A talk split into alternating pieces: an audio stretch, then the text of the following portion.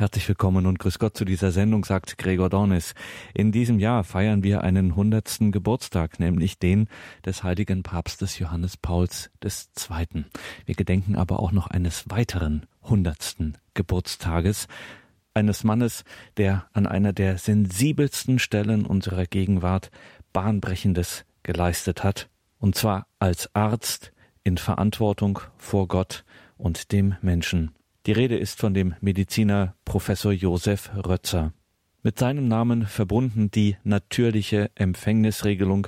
Und wenn von Josef Rötzer die Rede ist, ist immer auch von seiner Tochter mit die Rede. Elisabeth Rötzer, Präsidentin des Institutes für natürliche Empfängnisregelung in Österreich.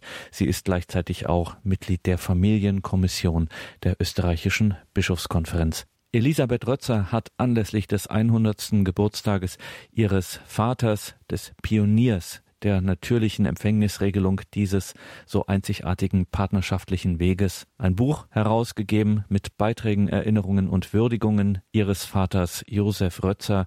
Josef Rötzer, ein Arzt in Verantwortung vor Gott. Dazu finden Sie nähere Angaben in den Details zu dieser Sendung. Im vergangenen Herbst hielt Elisabeth Rötzer einen Vortrag in Hochaltingen über ihren Vater Josef Rötzer, ein Arzt in Verantwortung vor Gott.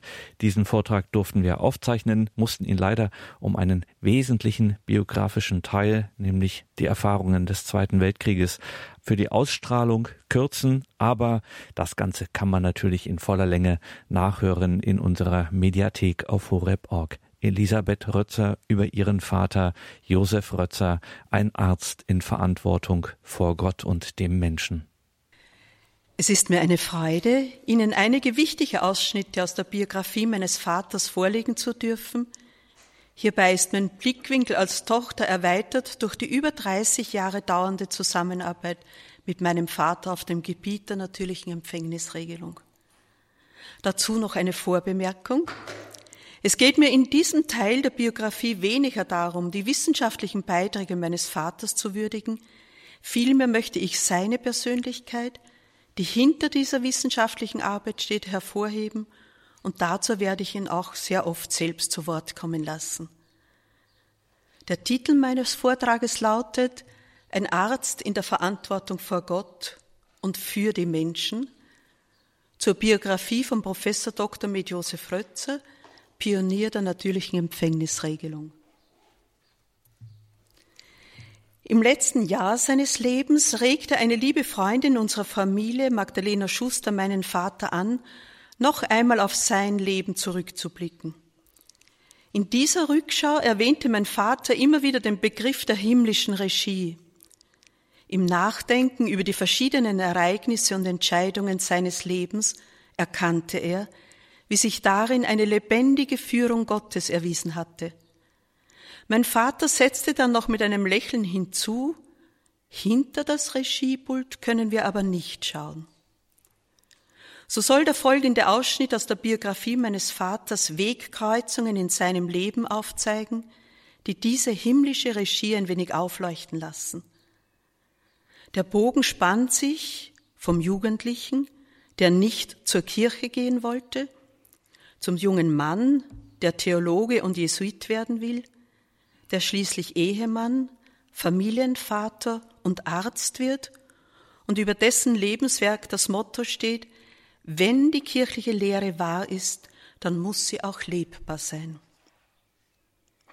Das erste Kapitel habe ich überschrieben Schulweg zum lebendigen Glauben, Kindheit und Jugend 1920 bis 1938.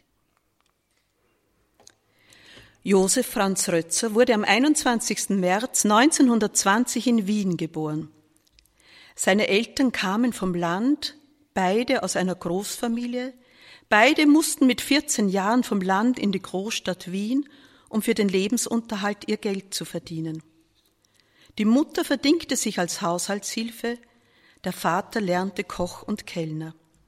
Nach der Eheschließung erwarben sie eine kleine Holz- und Kohlenhandlung, die fortan für den Lebensunterhalt sorgte. Bei ihrem einzigen Kind, Josef Franz, achteten sie auf eine gute Bildung. So geschah es auch, als eine aus England stammende Familie die Kohlen nicht bezahlen konnte, dass seine Eltern den kleinen Josef zu dieser Familie zum Englischlernen schickten, etwas, was ihm in seinem Leben sehr zugute kommen würde. Die Eltern erzogen ihren einzigen Sohn auch zur Selbstständigkeit. Ein Zeugnis dafür ist, dass sie ihm erlaubten, mit 14 Jahren im Jahr 1934 allein mit dem Fahrrad durch Österreich zu fahren. Sie waren der Ansicht, wenn sie selbst mit 14 Jahren vom Land in die Großstadt mussten, um dort selbstständig ihren Lebensunterhalt zu verdienen, dann konnte ihr Sohn mit 14 Jahren auch allein durch Österreich radeln. Die Eltern suchten für Josef gute Schulen. Zunächst die öffentliche Volksschule im Schottenhof, die damals bereits gemischte Klassen hatten. Darauf das Realgymnasium im ersten Bezirk in der Stubenbastei, wo er im Mai 1938 als Klassenbester die Matura mit Auszeichnung bestand. Berühmtheit dieser Schule würde einmal Karl Cerassi, der Pillerfinder werden, der zwei Jahre jünger ist als Josef. In der Volksschulzeit ist mein Vater jeden Sonntag mit den Eltern in die Kirche gegangen. Es war aber fad, wie er erzählte. Und so kam die Zeit, wo er nicht mehr mitgehen wollte, in der Zeit des Untergymnasiums. Mit den Eltern gab es deswegen immer wieder Streit. Er erzählt uns. Die Großeltern in Höbersbrunn sind auch nie in die Kirche gegangen. Es waren die Großeltern, bei denen ich immer die Ferien verbracht hatte. Beide sind 1933 gestorben, zuerst der Großvater, dann die Großmutter. Ich durfte als 13-Jähriger zum toten Großvater hineingehen zum Abschied nehmen. War nichts Erschreckendes, nichts Belastendes. Mein Großvater war der erste Tote in meinem Leben. Für mich war eindrucksvoll, dass die Großmutter offensichtlich in der Trauer um ihren Mann jeden Lebensmut verloren hatte an Gewicht abnahm und dadurch im selben Jahr verstorben ist. Wie aber führte Gott Regie hin zum lebendigen Glauben? Mein Vater selbst erzählt es uns auf folgende Weise. Auf dem Schulweg in die Stubenbastei bin ich immer fast automatisch am Stephansdom vorbeigekommen. Dabei ist mir einige Male aufgefallen, dass ein etwa gleichaltriger Schüler aus dem Seiteneingang des Stephansdomes herausgekommen ist. Ich war damals 15 Jahre alt. Das hat mich in einer gewissen Weise beeindruckt. Ich bin beim Seiteneingang hineingegangen und sah links auf einer Säule das Bild von Maria Potsch, habe das Bild angeschaut und bin hin und wieder hineingegangen. Ich wusste, dass einige aus meiner Klasse in einer marianischen Studentenkongregation der Jesuiten waren. Ich habe diese gefragt, wie kann ich Kontakt zu dieser Kongregation bekommen?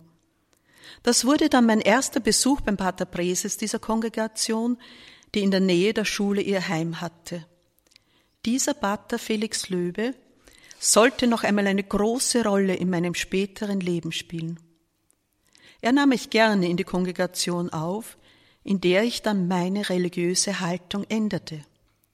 Einmal im Monat hatten wir eine Versammlung in der Kapelle mit kurzer Predigt und Einführung in das Kongregationsleben. Pater Löbe hat auch einen persönlichen Privatunterricht mit den Buben gemacht, eine Stunde jeweils auf Bestellung, genannt Präparatio. Pater Löbe hat im Gespräch auch großen Wert darauf gelegt, dass man ihm widerspricht. Man durfte vorlaut sein. Er hat sich diebisch gefreut, wenn man kritische Fragen gestellt hat. Er hat uns auch gelehrt, allein mit unserer Meinung zu stehen, auch wenn alle anderen widersprochen haben. In dieser Zeit reifte mein Wunsch, Jesuit zu werden. Als ich meinen Eltern davon erzählte, gab es eine große Aufregung und sie haben mir verboten, weiterhin zu den Versammlungen der Kongregation zu gehen, ich habe mich auch daran gehalten. Ich bin aber jeden Morgen um sieben Uhr zum Ministrieren in die Jesuitenkirche gegangen. In der Schule wurde jeder gefragt, was er werden möchte. Ich sagte, Theologie studieren. Im Jahresbericht für das Jahr 1938 stand Beruf unbestimmt. 1938 in unserem Matura-Jahr waren schon die Nazis in Österreich. Ehe die Nazis kamen, war die Möglichkeit gegeben, sich als Maturant, als einjährig Freiwilliger zum österreichischen Heer zu melden. Da mir meine Eltern nicht erlaubten, Theologie zu studieren, meldete ich mich dazu. Pater Löbe hat mir geraten, mich nach Hall in Tirol zu melden, da Innsbruck nur wenige Kilometer von Hall entfernt die theologische Fakultät von Jesuiten geleitet wurde und weltberühmt war. Pater Löwe meldete dort, dass ein Freiwilliger in Hall in Tirol Theologie studieren will. Aber bereits im März 1938 erfolgten der Einmarsch Hitlers und die Besetzung Österreichs.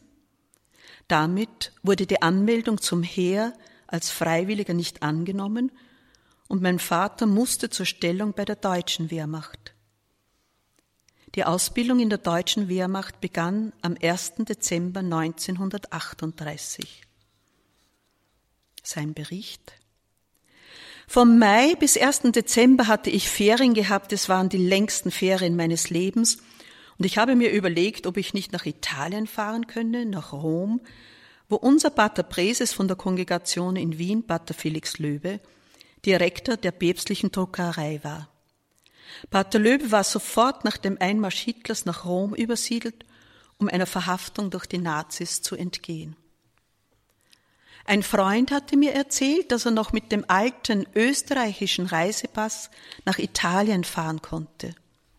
Ich trug mich mit dem Gedanken, ganz in Rom zu bleiben und dann in einem anderen Land, zum Beispiel England, in den Jesuitenorden einzutreten. Ich hatte schon meine Koffer gepackt, als ich in Erfahrung brachte, dass der alte österreichische Reisepass seit kurzem nicht mehr anerkannt wurde. So musste ich meinen Plan, nach Rom zu fahren, fallen lassen. Zweites Kapitel überschrieben Im finstern Tal, aber auf rechter Straße 1939 bis 1945. Die Entscheidung meines Vaters, sofort nach der Matura sich als einjährig Freiwilliger zum österreichischen Heer zu melden, eine Entscheidung, die ja ein wenig aus Trotzreaktion gegen die Eltern erfolgte, führte zu einer wichtigen Weichenstellung im Leben meines Vaters. Himmlische Regie. Zunächst schien es, dass seine klare katholische Haltung ihm Schwierigkeiten bereiten könnte. Dazu erzählt mein Vater von zwei Begebenheiten aus der Zeit in der deutschen Wehrmacht. 1939 war bei den Gesprächen in unserer Rekrutenstube auch das Verhältnis zwischen Nationalsozialisten und der katholischen Kirche ein Thema. Ich machte dazu die Bemerkung, dass sich Hitler an der katholischen Kirche die Zähne ausbeißen wird. Das war eine sehr gefährliche Bemerkung, die manch anderen den Kopf kostete. Aber unsere Freundschaft in der Rekrutenstube war so gut, dass das nicht weiter erzählt wurde.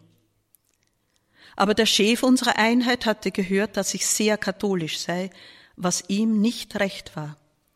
Er hatte offenbar Angst, dass ich die Stimmung der Truppe störe, so dass sie nicht mehr einsatzfreudig wäre. Es kam eine Anforderung der Heeresleitung, geeignete Soldaten, die den Feldzug mitgemacht haben, nach Deutschland zurückzusenden um dort neue Soldaten auszubilden. So hat der Chef unserer Truppe die Gelegenheit ergriffen, mich sozusagen strafversetzen zu lassen nach Linz an der Donau und von dort dann nach Wels in Oberösterreich. Das stellt sich als großes Glück heraus, denn meine ehemalige Truppe kommt später nach Stalingrad. Während der Zeit des Welser Aufenthaltes wurde ich zweimal auf meine Eignung überprüft, ob ich zum Offizier ausgebildet werden kann. Beide Male wurde ich nach meinem späteren Berufswunsch gefragt und ich habe angegeben, dass ich Theologie studieren und Jesuit werden will. Ich bin natürlich durch diese Aussage bei beiden Prüfungen durchgefallen. Was ich damals nicht wusste, war, dass Theologiestudenten und Priester nicht zur Offiziersausbildung zugelassen werden dürfen und außerdem waren damals die Jesuiten als wehrunwürdig erklärt worden. Die zweite Begebenheit betrifft das Jahr 1941. Es war etwa August 1941, als der Befehl kam, dass einige Dienstgrade unserer Einheit eine große Gruppe von ausgebildeten Rekruten nach Russland führen sollten. Ich hatte damals immerhin den Dienstgrad eines Unteroffiziers erreicht und wurde als solcher zur Führung der Rekruten zur russischen Front bestimmt. Nach einer längeren Bahnfahrt in den Osten mussten wir 1500 Kilometer zu Fuß bis Minsk marschieren. Auf diesem Fußmarsch hatte ich mein neues Testament im Gepäck mitgehabt und konnte darin auch bei entsprechenden Lichtverhältnissen lesen. Das konnten alle Teilnehmer der Gruppe sehen. Als Unteroffizier hatte ich eine Gruppe von etwa 30 Soldaten zu führen. Als einmal die Gelegenheit geboten wurde, einen katholischen Gottesdienst mitzufeiern, kam zu meiner großen Überraschung die ganze Gruppe zu diesem Gottesdienst, während von den anderen Gruppen nur wenige Teilnehmer kamen. Das war für mich als 21-Jähriger ein überraschendes Ereignis, dass bloß die menschliche Führung einer Gruppe und das Lesen des Neuen Testamentes offensichtlich einen derartigen Eindruck machten, dass meine ganze Gruppe am Wortgottesdienst teilnahm. Den Oberen war also die klare katholische Haltung meines Vaters wohl bekannt. Nun kam 1941 ein Befehl aus Berlin, dass Heeresangehörige, die mindestens drei Jahre Dienstzeit hinter sich haben, die die Matura haben und Medizin studieren wollen, zum Medizinstudium freigestellt werden könnten. Mein Vater meldete sich sofort. Die Freistellung zum Medizinstudium war gar nicht so einfach, da in seinen Akten zu lesen stand, dass er bei Prüfungen zur Offizierslaufbahn als Studienziel immer Theologie angegeben hatte. Daher meinten einige Obere, dass Josef Rötzer nicht für das Medizinstudium freigestellt werden dürfe. Dass dies trotzdem möglich wurde, verdankte er seinem damaligen Batteriechef, der vom Beruf Rechtsanwalt war. Dieser beharrte auf den Standpunkt, dass Josef Rötzer alle Bedingungen für die Freistellung erfülle und man ihm daher das Medizinstudium ermöglichen müsse. Welch besondere Fügung, dass gerade ein Rechtsanwalt diese Entscheidung treffen konnte, damit stand alles unter dem Schutz rein rechtlicher Grundlagen.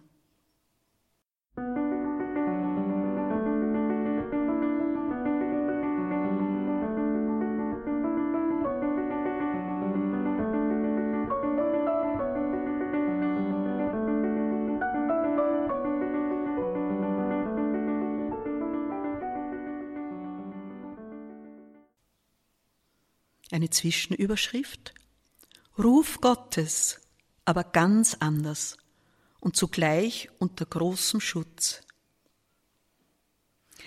So begann das Medizinstudium meines Vaters im Wintersemester 1941-42. Und er erzählt, für mich persönlich war das Medizinstudium die Möglichkeit, aus dem Wehrdienst entlassen zu werden, wobei ich im Hinterkopf immer noch dachte, später Theologie zu studieren. Ich habe beim Medizinstudium alle Prüfungen beim ersten möglichen Termin gemacht. Und alles mit Auszeichnung. Denn das Studieren machte mir viel Freude und ich fühlte mich endlich frei. Dazu kam für mich als Wiener der Vorteil, dass ich zu Hause wohnen durfte, wie alle anderen Studenten aus Wien. Wir waren zusammengefasst in einer Studentenkompanie, die unter einem großen Bettenmangel litt und daher froh war, dass die Wiener zu Hause wohnen konnten. Während des Medizinstudiums mussten wir in den Semesterferien Hilfsdienste in Krankenhäusern machen. Ich wurde dem Hirnverletzten Lazarett zugeteilt, das eine eigene Abteilung für psychologische Tests für Hirnverletzte hatte, die von einem Universitätsdozenten geleitet wurde. Ich war der Einzige, der sich zu dieser Abteilung meldete. Es wurden dort verschiedene Untersuchungen durchgeführt, die mit besonderen psychologischen Tests verbunden waren. Und ich hatte mich ja schon immer für ein Psychologiestudium interessiert und sah jetzt die Gelegenheit, mich mit diesem Gebiet näher zu beschäftigen.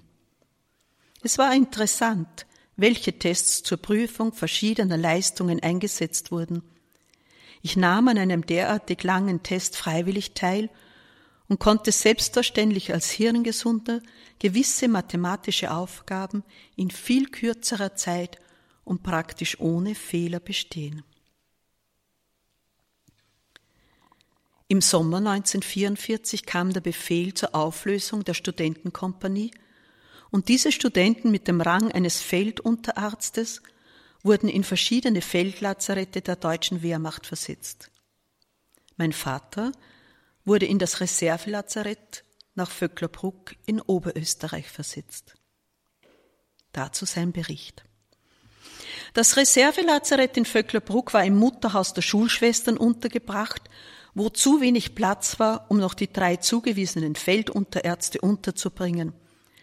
Es wurde uns daher das Angebot gemacht, selbst ein Zimmer in Vöcklerbruck zu suchen, das die deutsche Wehrmacht bezahlen würde.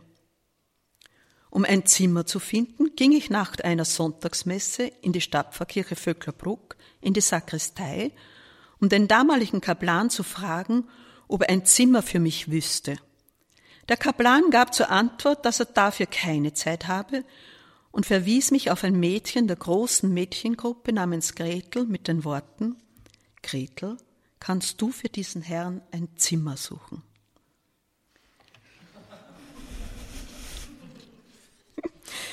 Die so angesprochene Gretel hatte in Vöcklerbruck eine katholische Mädchengruppe gegründet, die es sich zur Aufgabe machte, an ihre Bekannten im Feld positiv aufmunternde Texte zu schicken. Da ich gut Maschinen schreiben konnte, habe ich mich angeboten, diese Texte mit Durchschlägen auf der Schreibmaschine zu schreiben, zum Beispiel die Texte von Reinhold Schneider. Bei diesen vielen Zusammenkünften sind Gretel und ich geistig immer näher gekommen. Und so entstand langsam das Verlangen, an eine Hochzeit mit diesem Mädchen namens Margareta Kramann zu denken. Unsere erste Begegnung war in der Sakristei am ersten Sonntag im September 1944. Den Entschluss zu heiraten fassten wir im selben Jahr am letzten Sonntag im Oktober.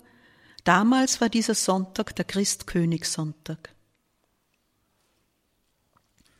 In diesem Zusammenhang erzählte mein Vater mit einem Lächeln, dass meine liebe Mutter in der Kriegszeit mit ihrem Stadtpfarrer große Schwierigkeiten hatte, sich aber von ihrem Verhalten nicht abbringen ließ, was zur Bekanntschaft mit einem wichtigen Priesterpersönlichkeit führte. Dazu sein Bericht. Meine liebe Frau hatte als Margareta Kramann während des Krieges eine katholische Jugendgruppe gründen wollen, das fand jedoch keine Zustimmung des Stadtpfarrers, so dass sie sich an einen auswärtigen Pfarrer wandte, von dem sie wusste, dass dieser Pfarrer eine Jugendgruppe führte. Dieser wiederum stellte die Verbindung mit dem Theologieprofessor Dr. Maximilian Hollenstein in Linz her, von dem meine Frau Material für die Jugendarbeit und vor allem auch jugendgerechte Lieder erhielt. Und Professor Hollensteiner wurde auch unser Traupriester. Es sei hier angeführt, dass Professor Hollensteiner Professor für Altes Testament war, mit dem ich dann später die Heilige Schrift in den Originalsprachen lesen und Kommentare wälzen konnte, was für unsere Ehearbeit eine wertvolle Hilfe wurde. Diese von meiner Frau gegründete katholische Mädchengruppe hatte in jener heiligen Messe gesungen, nach der ich in der Sakristei den damaligen Kaplan ersuchte, ob er mir bei der Zimmersuche helfen könne. Meine Frau hat mir nachträglich noch gestanden, dass sie mein Kommuniongehen in Uniform sehr beeindruckt hatte. Es war in der damaligen Kriegszeit 1944 nicht selbstverständlich, dass ein Soldat in Uniform zur Kommunion ging. Sie sagte, es hätte sie wie ein Blitz getroffen, als sie mich gesehen hat, und sie wusste, diesen Mann werde ich heiraten. Wir konnten nicht sofort heiraten, da wir Feldunterärzte kurze Zeit danach nach Wien zurückberufen wurden. Von Wien wurde ein langer Zug mit allen Angehörigen der Studentenkompanie nach Oberitalien gefahren, wo wir auf verschiedene Reservelazarette in der Gegend um Padua aufgeteilt wurden.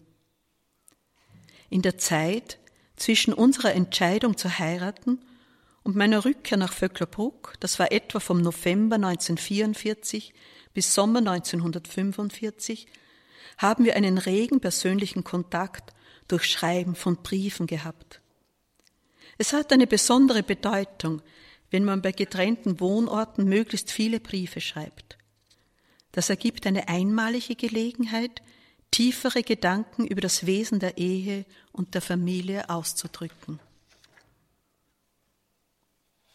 Das Kriegsende in Italien.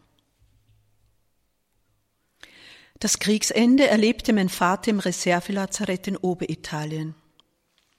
Als die ersten amerikanischen Panzer am Entschuldigung, als die ersten amerikanischen Panzer am Lazarett vorbeirollten, stand mein Vater mit einer Rotkreuzbinde am Arm vor dem Lazarett und sprach den amerikanischen Soldaten auf den ersten Panzer in Englisch an, ob er mit seinem kommandierenden Offizier sprechen könnte. Hier kam ihm die gute Idee seiner Eltern zugute, die ihn im Alter von acht Jahren in Wien in eine englische Familie geschickt hatten, um dort Englisch zu lernen. So konnte er ohne Schwierigkeiten mit dem kommandierenden Offizier sprechen und ihn ersuchen, er möge einen amerikanischen Soldaten zum Schutze bestimmen, um das Lazarett vor Übergriffen der italienischen Partisanen zu schützen. Und so geschah es. Mein Vater wurde dadurch der offizielle Dolmetscher und er wurde verantwortlich gemacht, wenn unliebsame Vorkommnisse auftreten sollten. Er musste außerdem täglich einen Report, einen Bericht schreiben und der amerikanischen Aufsicht übergeben. Ein besonderes Ereignis aus dieser Zeit war folgende Begegnung, die er uns erzählt. Es war eine Inspektion des kommandierenden Generals aller amerikanischen Kriegsgefangenenlagern angesagt. Er kam in Begleitung eines englischen und eines italienischen Offiziers. Als er durch den Park des Schlosses zu unserem Lazarett ging, sah er unsere Soldaten, eigentlich Kriegsgefangene, Fußball spielen. Der amerikanische General bekam einen Wutanfall und schrie, dass man diese Soldaten an die Wand stellen und erschießen sollte. Für mich war das eine sehr unangenehme Situation. Es war vielleicht ein Vorteil für mich, dass ich keine deutsche Uniform anhatte. Nach einer kurzen Pause des Nachdenkens habe ich geantwortet und darauf hingewiesen, dass in diesem Feldlazarett fast nur Österreicher liegen. Und auf unserer Station hatten wir zwei neuseeländische Flieger, die abgeschossen worden sind. Einer der beiden Flieger benötigte eine Bluttransfusion. Unser deutscher Chef des Lazaretts hatte jedoch verboten, ihm eine Bluttransfusion zu geben. Gegen diesen Befehl übernahm einer von uns zwei jungen Ärzten die Spenderrolle und der andere hat die Bluttransfusion durchgeführt. So behandelten wir Österreich in ritterlicher Weise unseren Feind. Und Österreich war das erste Land, das von Hitler besetzt worden ist. Und die Amerikaner sind doch nach, Öst, äh, nach Europa gekommen um uns wieder die Freiheit zu bringen. Ein kleines Beispiel für diese neue Freiheit könnte es sein, dass man diese Soldaten Fußball spielen lässt. Der General sah streng in meine Augen und ich widerstand diesem strengen Blick und wartete. Das waren bange Sekunden. Der General sagte dann, okay, drehte sich um und verließ ohne weitere Inspektion das Areal unseres Feldlazarettes. Die Amerikaner lösten die deutschen Reservelazarett auf und die Kriegsgefangenen, darunter auch mein Vater, wurden in ein großes Kriegsgefangenenlager in Oberitalien verlegt. Als es zur Entlassung aus diesem großen Lager ging, wurde jeder Einzelne gefragt, wohin er entlassen werden möchte. Die Amerikaner entließen niemanden in die russische Zone und die Betreffenden mussten weiterhin im Lager warten. Mein Vater gab deshalb seine Heimatadresse nicht mit Wien, sondern mit einem Ort in Oberösterreich südlich der Donau an, da ja nördlich der Donau russische Besatzungszone war. So kam er im Sommer 1945 nach Vöcklerbruck konnte im Wintersemester in Innsbruck Medizin weiter studieren, ehe dann meine Eltern am 17. November 1945 in, Öst in Vöcklerbruck heiraten konnten. Am 15. Juli 1947 erfolgte die Promotion meines Vaters zum Dr. Unif Med an der Universität in Wien. Es schloss sich eine Tätigkeit am Pathologischen Anatomischen Institut in Wien und danach eine Krankenhausausbildung an. Mit dem 01.01.1951 wurde er als Amtsarzt beim Land Oberösterreich in Vöcklerbruck eingesetzt.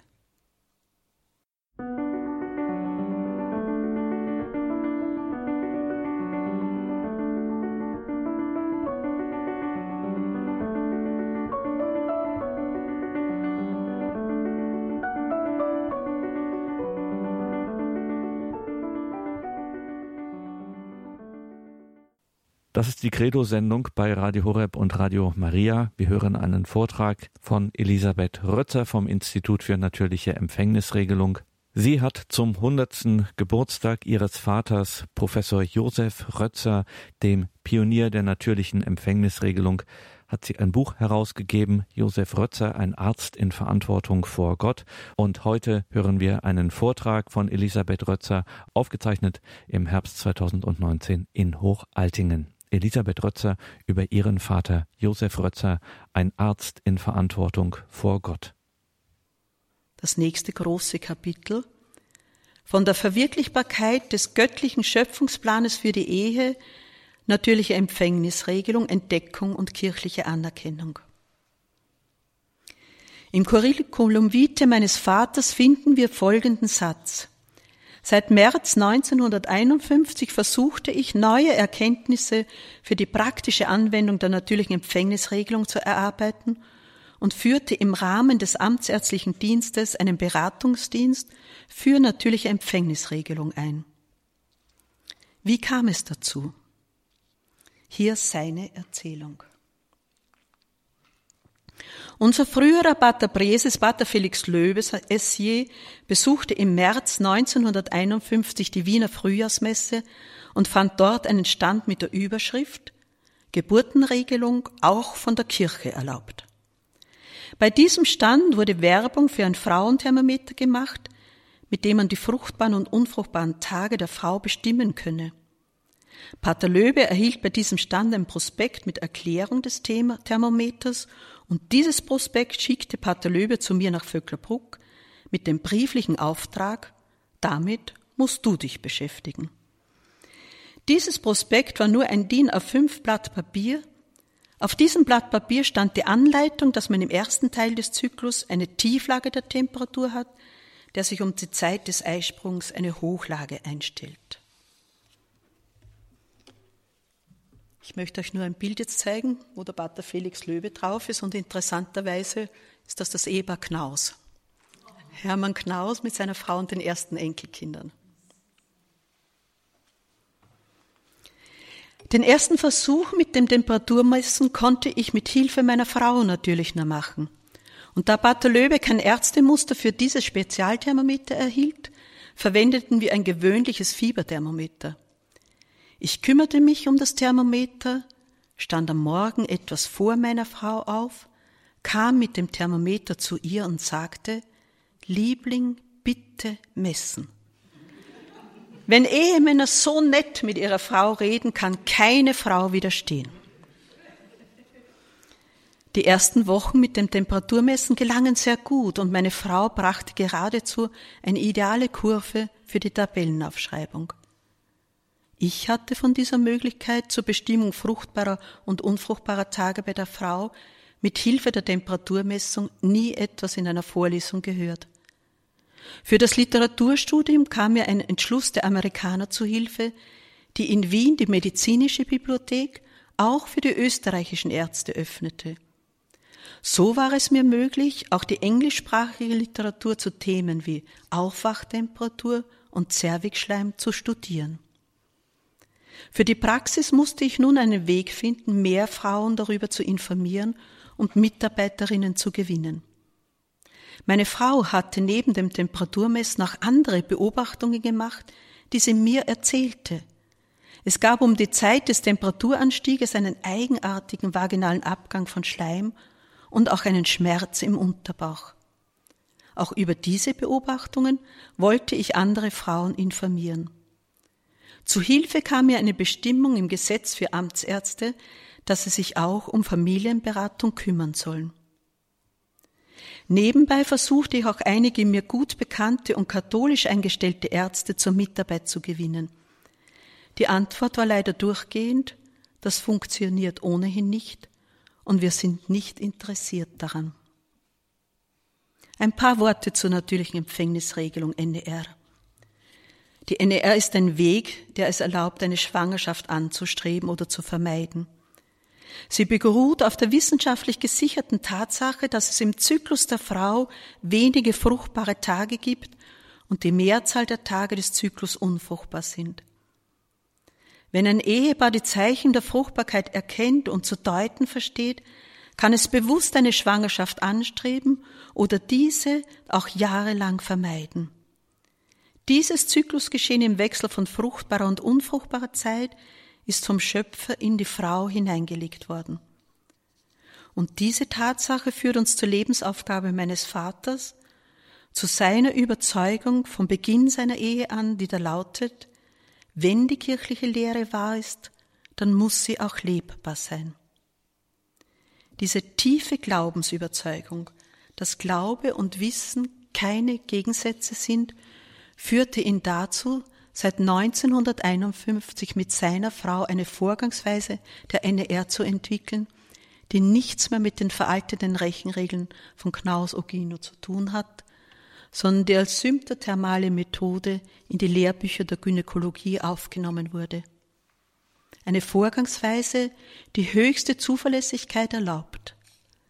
Mein Vater widmete sich seit 1951 folgenden Hauptarbeitsgebieten Erstellung der Grundlagenliteratur und weiterführenden Literatur für die symptothermale Vorgangsweise der NER, Beratungsdienste, Forschungsarbeiten und Ausbildung von Lehrkräften über NER, Beiträge einer medizinischen Anthropologie in der Bedeutung für das biblische und christliche Menschenbild, als besonderer Schwerpunkt Beitrag der Hirnforschung zur Wesensbestimmung des Menschen. 1951 hat ein Ehepaar mit diesem Weg der NER begonnen. Heute liegt das Buch Natürliche Empfängnisregelung in der 47. Auflage und in 18 Sprachen übersetzt vor. Über 1000 Mitarbeiter wurden ausgebildet.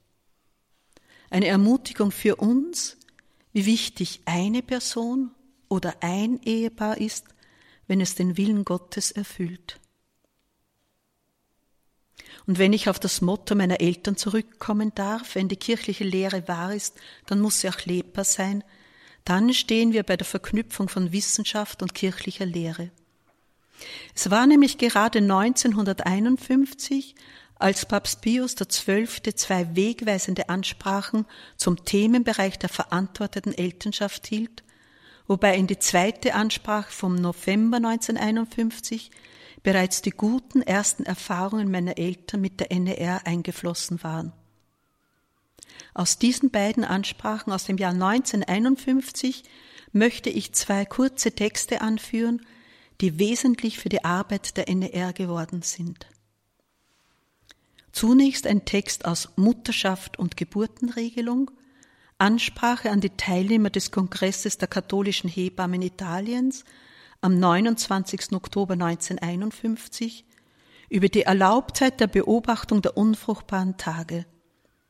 Solch ein Thema zu wählen bedeutete damals, etwas auszusprechen, was gegen die Mehrheit der Theologenmeinung gerichtet war, die meinten, dass das Ehepaar nicht mitarbeiten dürfe beim Schöpfungsauftrag Gottes, alles geschehen lassen müsste, im Sinne von Kinder kommen, wie sie kommen. Nun aus der ersten Ansprache der Text.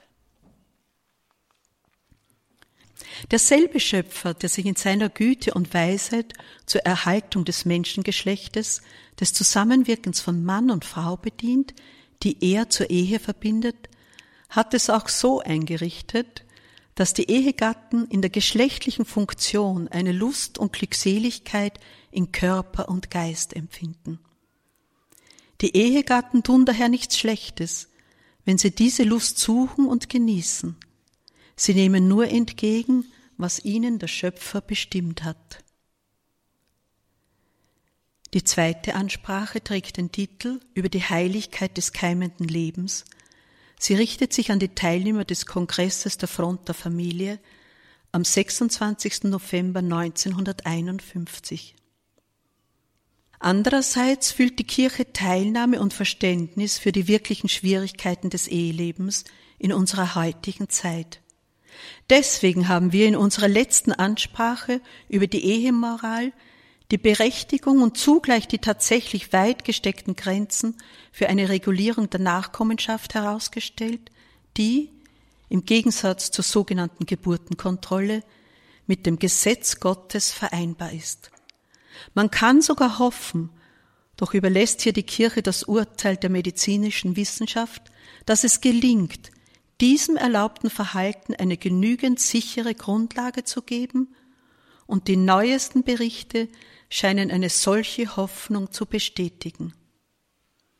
Dieser letzte Satz geht auf die ersten Erfahrungen meiner Eltern zurück, und wie sehr hat sich in den nächsten Jahren diese Hoffnung bestätigt.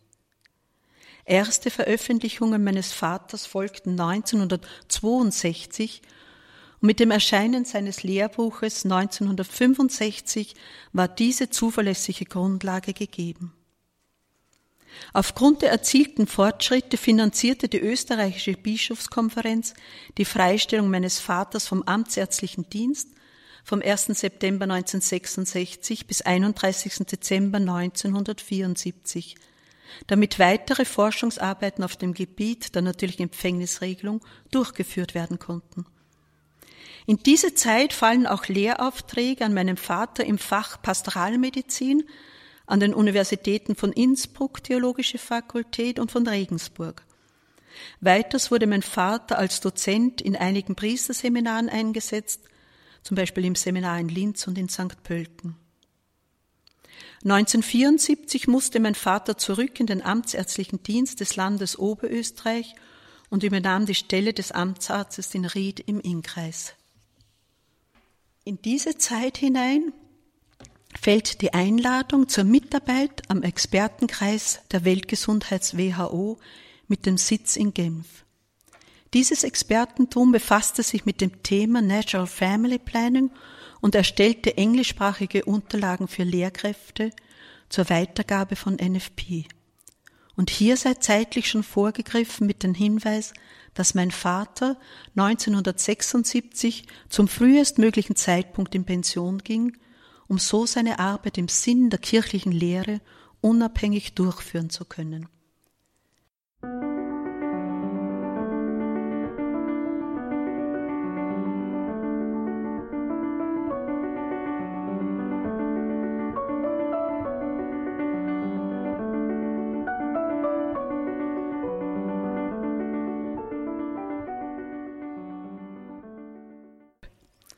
Das nächste Kapitel habe ich überschrieben Stürme um das Schiff der Kirche. Zurück in die Zeit vor Erscheinen der Enzyklika Humane Vitae. Damals war mein Vater an vielen Orten und in verschiedenen Bildungshäusern zu Vorträgen eingeladen worden, zum Teil gemeinsam mit den führenden deutschen Moraltheologen und Vertretern der katholischen deutschen Ärzteschaft. Derartige Veranstaltungen waren zum Beispiel im Jänner 1965 im Exerzitienhaus Leitershofen bei Augsburg oder im Mai 1965 im Haus Altenburg bei Köln. Im Anschluss an diese Ärztetagung wurde am 20. Juli 1965 vom Katholischen Zentralinstitut für Ehe- und Familienfragen in Köln ein Gutachten über die wissenschaftliche Arbeit von Dr. Josef Rötzer verfasst, aus dem ich einige Passagen vortragen möchte. Durch die sorgfältigen und wissenschaftlich sauberen Veröffentlichungen des Kollegen Rötzer in verschiedenen Zeitschriften wurden wir auf ihn aufmerksam. Außerdem lernten wir seine didaktischen Fähigkeiten und seine Kenntnisse bei Vorträgen vor Wissenschaftlern aus verschiedenen Nationen schätzen. Seine Arbeiten befassen sich mit dem gesamten Bereich der Problematik einer Empfängnisregelung, wie sie ein gewissenhafter, wissenschaftlich mit dem modernen Stand der Forschung voll vertrauter Arzt sieht. Wesentlich wichtig erscheint uns zu betonen, dass die Arbeiten Rötzers frei von jeder Einseitigkeit oder gar Voreingenommenheit sind, die man leider heute auch in sogenannten ernsten wissenschaftlichen Kreisen nicht selten zu finden gewohnt ist. Als weiteren wesentlichen Umstand verdient die Tatsache hervorgehoben zu werden, dass Herr Kollege Rötzer nicht nur über ausgezeichnete, theoretisch wissenschaftliche Kenntnisse in der Problematik der Empfängnisregelung verfügt, sondern durch seine ausgedehnte Beratungstätigkeit eine praktische Erfahrung an einem beachtlich umfangreichen eigenen Untersuchungsgut vorweisen kann. Dieses Wissen um die fundierten theoretischen wie praktischen Kenntnisse und Erfahrungen des Kollegen Rötzers veranlassten uns, ihn im Mai dieses Jahres zu einer von uns anberaumten Ärztetagung in Altenberg bei Köln zu einem Hauptreferat zu bitten. Die gründlichen Ausführungen und die Darbietung eines Ausschnittes aus seinem reichen Untersuchungs- und Beobachtungsgut übertrafen weit die Erwartungen aller Teilnehmer, von denen die Hälfte Dozenten und Professoren deutscher Hochschulen waren. In der sehr ausgedehnten Diskussion überraschte Kollege Rötze immer wieder durch seine tiefe Sachkenntnis und seine kritischen Äußerungen auf komplizierte und detaillierte Fragen. Als entscheidend wichtiges Faktum dieser Altenberger Ärztetagung darf die weitgehende Übereinstimmung der Meinung hervorgehoben werden, dass in Grundsatzfragen über die Empfängnisregelung eine wirklich also eine Übereinstimmung erzielt werden konnte. Die gründliche Überarbeitung der gesamten Problematik Empfängnisregelung durch Kollege Rötzer wurde von dem versammelten Ärztegremium mit großer Zustimmung zur Kenntnis genommen. Vor allem wurde lobend erwähnt, dass Kollege Rötze über stichhaltige wissenschaftliche Unterlagen verfügt, die zumindest in Europa als einmalig zu deklarieren sind. Er hat unter Beweis gestellt, dass er über eine wirklich umfassende Literaturkenntnis dieser Problematik verfügt. Soweit die Ausschnitte aus diesem Gutachten. Eine für die weitere Entwicklung entscheidende Tage fand jedoch vom 22. bis 23. Jänner 1966 in Bad Godesberg statt. Dazu der persönliche Bericht meines Vaters. In Bad Godesberg wurde zuerst in zwei Gruppen diskutiert, und zwar trafen sich im ersten Stock des Hauses die anwesenden Universitätsprofessoren der Gynäkologie und andere Ärzte der katholischen deutschen Ärzteschaft, wo ich selber auch anwesend war. Im Arbeitskreis mit den Ärzten war es mir möglich, eine Einigung dahingehend zu erreichen, dass die neuen Möglichkeiten der Zeitwahl lebbar sind.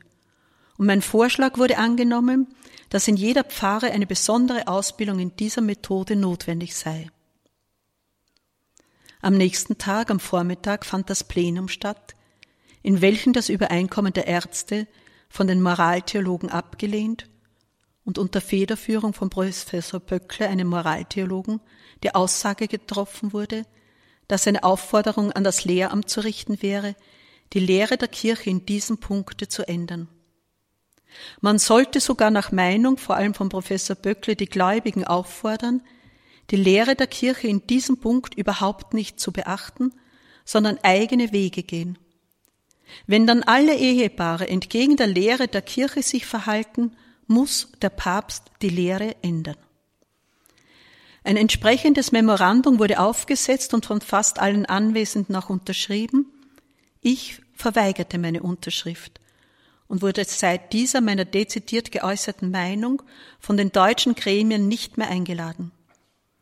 Auf vielen Kongressen hat mich meine liebe Frau begleitet und hat einmal in einer ablehnenden Moraltheologen gefragt, warum er die Zeitwahl nach unserer Vorgangsweise ablehnt, zumal er im Gespräch mit meiner Frau zugegeben hatte, dass er bei meinem Vortrag gar nicht anwesend war. Sie stellte ihm praktisch zur Rede, dass er über etwas urteile, mit dem er sich noch nicht entschieden auseinandergesetzt hatte. In diesem turbulenten Zeitraum um Humane Vitae bemühte sich mein Vater in verschiedenen Medien kurze Artikel unterzubringen. Der damalige Redakteur der österreichischen Ärztezeitung war ebenfalls Angehöriger der Marianischen Studentenkongregation in Wien und er war bereit, einen Artikel in der österreichischen Ärztezeitung zu bringen mit dem Titel Arzt und Familienplanung, erschienen im September 1967. Und dieser Artikel sollte zu einer neuen Weichenstellung im Leben meines Vaters führen. Das nächste Kapitel habe ich daher überschrieben Freunde jenseits des Ozeans. Denn zur selben Zeit suchte das Ehepaar Walter und Ingrid Trobisch, das als evangelisches Missionsehepaar einige Jahre in Kamerun war, im deutschsprachigen Raum einen Arzt, der sich mit ähnlichen Problemen beschäftigt, wie sie sie dort mit den Eingeborenen erlebt hatten.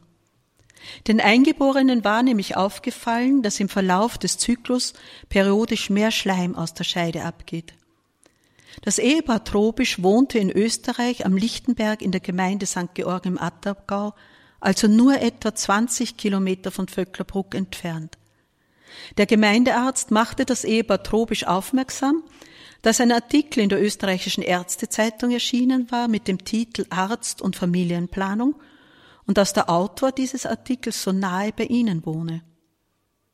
Familie Trobisch nahm daraufhin Kontakt mit meinem Vater auf und aus diesen Begegnungen erwuchs eine ganz intensive Zusammenarbeit in Ehe- und Familienfragen.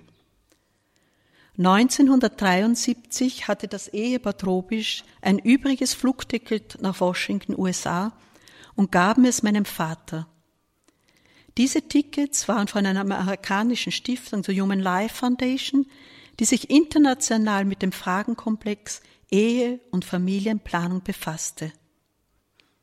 Bei diesem Treffen im Jahr 1973 wurden die zahlreichen Diskussionsbeiträge meines Vaters von Ärzten, Gynäkologen und Theologen so positiv aufgenommen, dass er laufend Einladungen nach Übersee erhielt. Ihre Frucht waren zahlreiche dauerhafte Beziehungen in vielen Ländern und die Leitung zahlreicher Ausbildungskurse in der natürlichen Empfängnisregelung in den USA, Australien, Hongkong, Japan, Taiwan.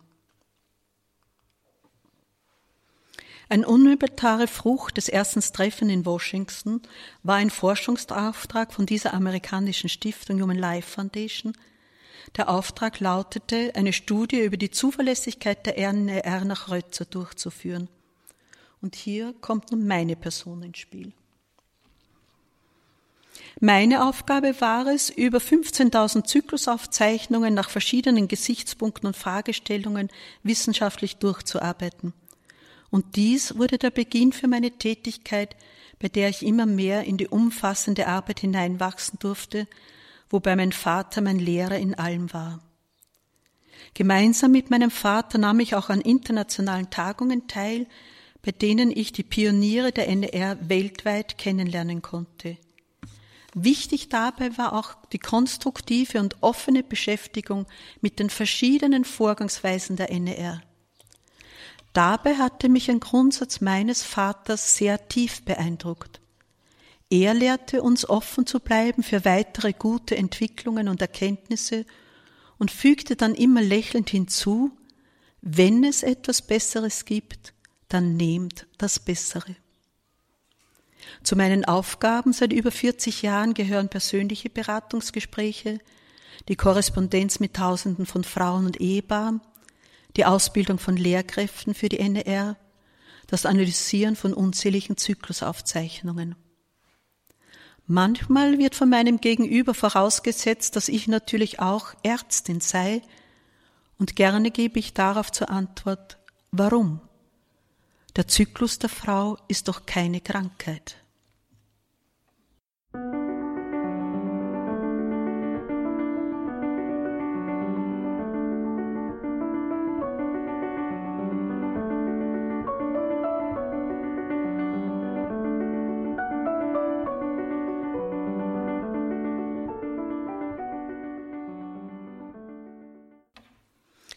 Nächstes Kapitel.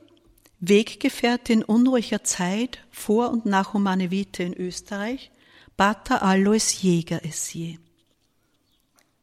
Auch wenn die Arbeit über NER in Deutschland und Österreich nicht einfach war, gab es schon früh eine segensreiche Zusammenarbeit mit Pater Alois Jäger, Dazu der Bericht meines Vaters. Pater Alois Jäger maturiert im selben Realgymnasium wie ich und war auch in derselben marianischen Studentenkongregation. Pater Jäger wurde nach seinem Ordenseintritt bei den Jesuiten für die Familienseelsorge eingesetzt. Da ich zur selben Zeit die Fragen einer natürlichen Empfängnisregelung nachging, hatten wir ein großes gemeinsames Arbeitsfeld.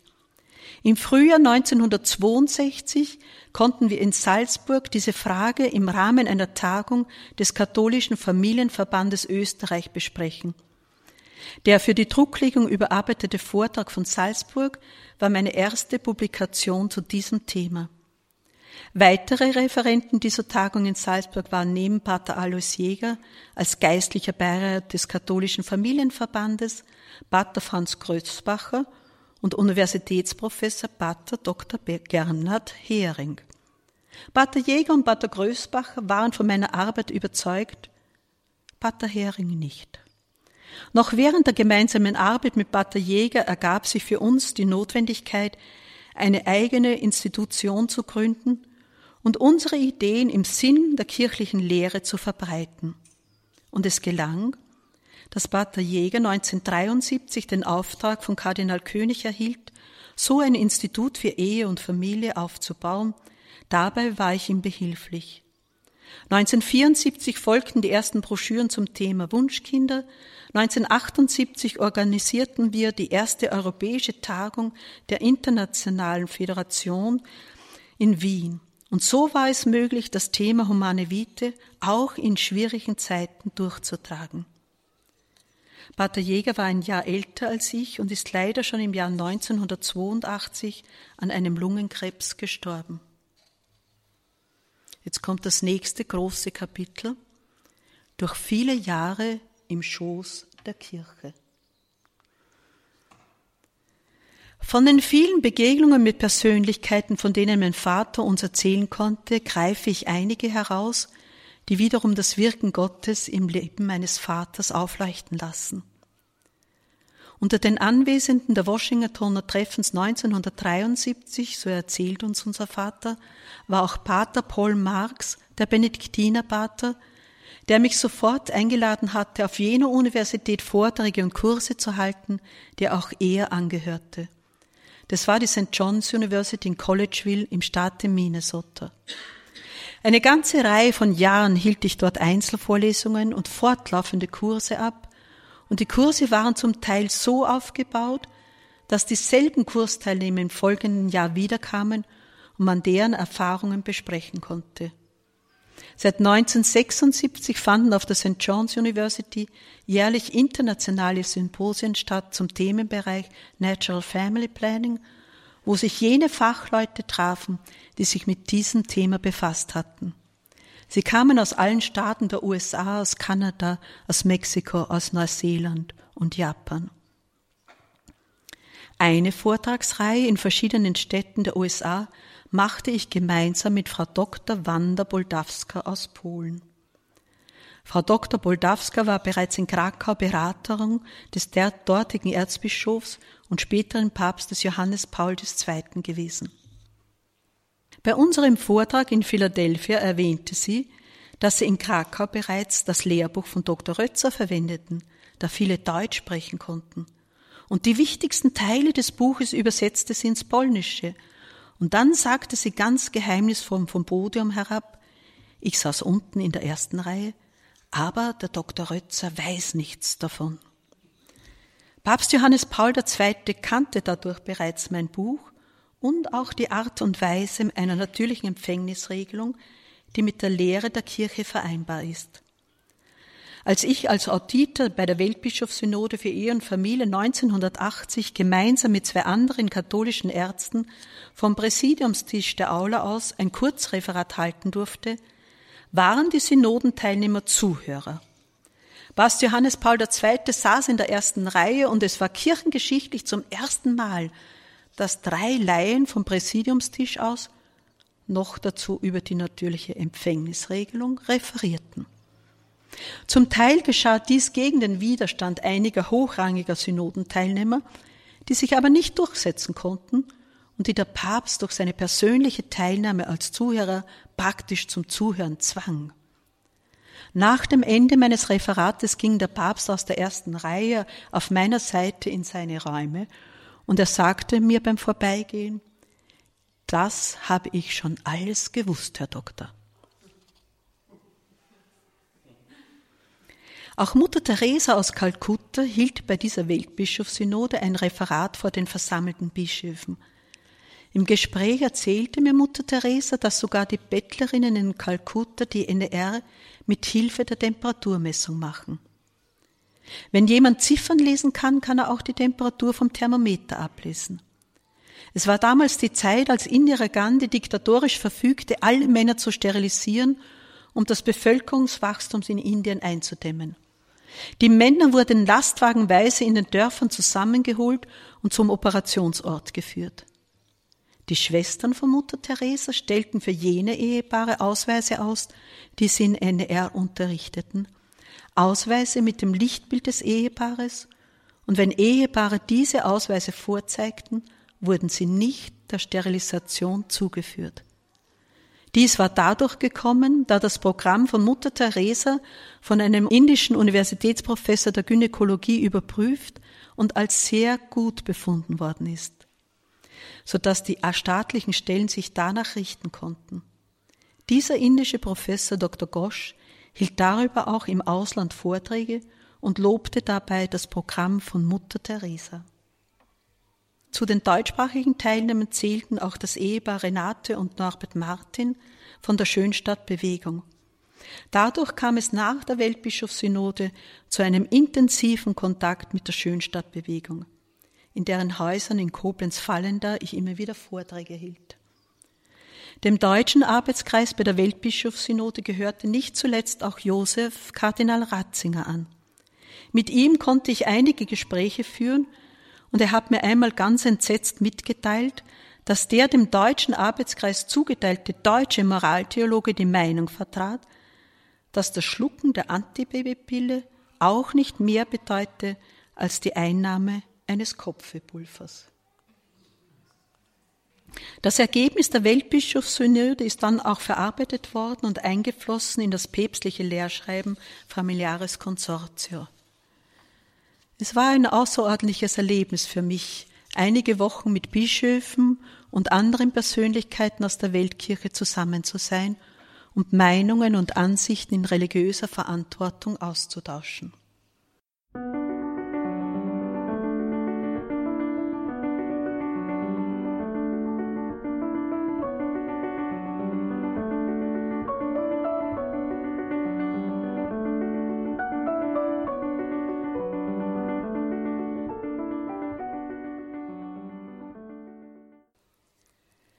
Zum Schluss. Auf dem Weg in die Zukunft. Dazu der kurze Bericht meines Vaters. Seit 1981 zeigte sich immer wieder die Notwendigkeit, sogenannte Multiplikatoren auszubilden, die das Wissen über die NDR in Kursen weitergeben können. Im Laufe der folgenden Jahre erschien es immer notwendiger, diese Multiplikatorenausbildung organisatorisch zu erfassen und zu steuern.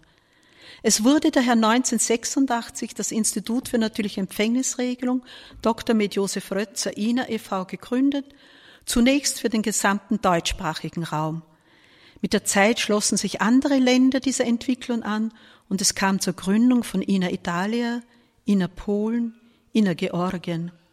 Neben diesen Ländern, in denen INA organisiert ist, haben sich auch andere Länder, darunter zum Beispiel Rumänien, Kroatien und in jüngster Zeit auch die Ukraine gefunden, die auf einer lockeren und freiwilligen Basis einer Zusammenschluss im Sinne von INA suchen.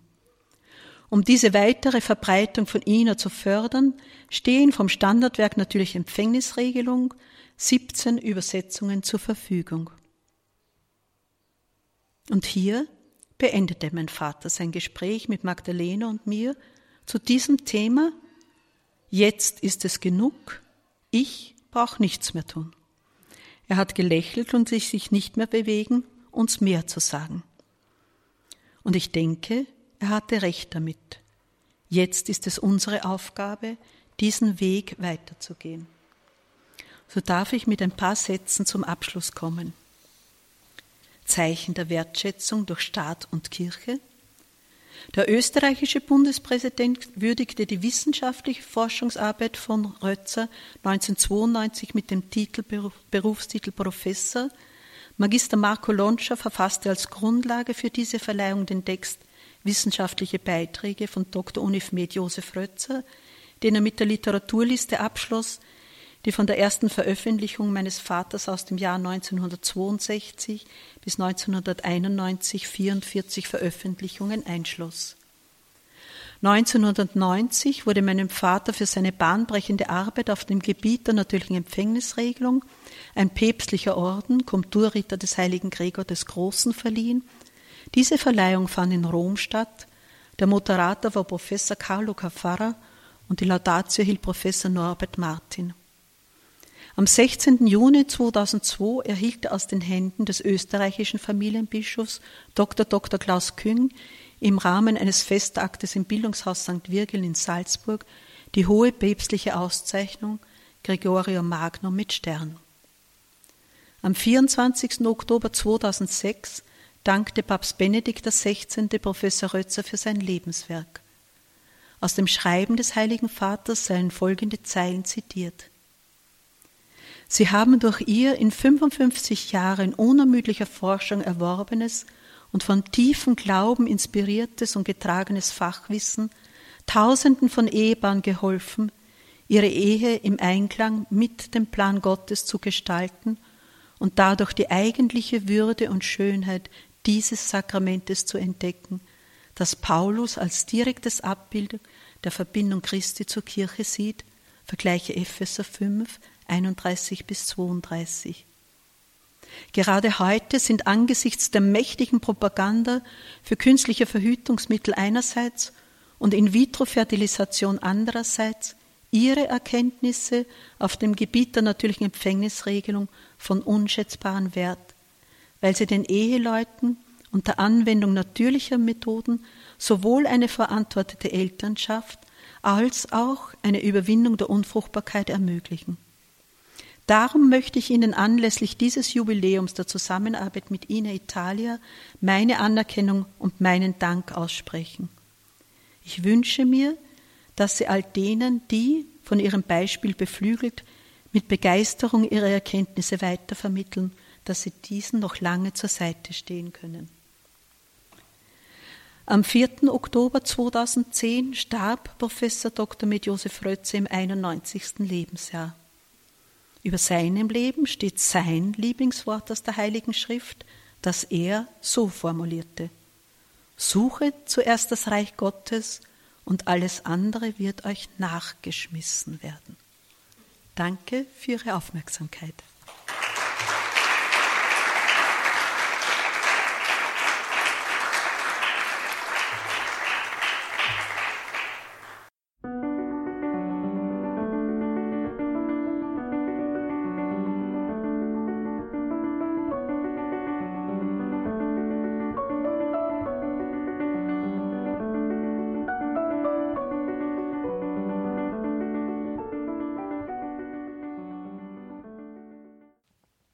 Heutigen Credo-Sendung hörten Sie Elisabeth Rötzer, die Präsidentin des Institutes für natürliche Empfängnisregelung in Österreich, INER, INER auch ausgesprochen. Sie sprach über ihren Vater, den Pionier der natürlichen Empfängnisregelung, Professor Josef Rötzer. Liebe Hörerinnen und Hörer, zwei ganz wichtige Hinweise noch. Erstens, das Institut für natürliche Empfängnisregelung ist international. Es gibt es auch zum Beispiel in Deutschland oder auch in der Schweiz. Schauen Sie in die Details zu dieser Sendung. Da haben wir den Online-Auftritt des INER, des Instituts für natürliche Empfängnisregelung, verlinkt. Und vor allem finden Sie auch einen Link und alle Details zum Buch von Elisabeth Rötzer über ihren Vater Josef Rötzer, ein Arzt in Verantwortung vor Gott, erschienen im Verlag Ehe Familie Buch. Wie gesagt, alles das in den Details zu dieser Sendung auf horeb.org im Tagesprogramm. Am Eingang der Sendung habe ich es schon gesagt. Für die Ausstrahlung des Vortrages mussten wir leider einfach aus Zeitgründen einen wesentlichen Part der Biografie herauslassen. Diesen Part im Vortrag von Elisabeth Rötzer finden Sie dann aber in unserer Mediathek. Da ist der Vortrag dann in voller Länge abzurufen. Horeb.org bzw. die Radio Horeb App. Und damit darf ich mich von Ihnen verabschieden. Danke Ihnen allen fürs Dabeisein. Hier folgt jetzt um 21.30 Uhr die Reihe Nachgehört. Alles Gute und gottesreichen Segen wünscht Ihr Gregor Dornis.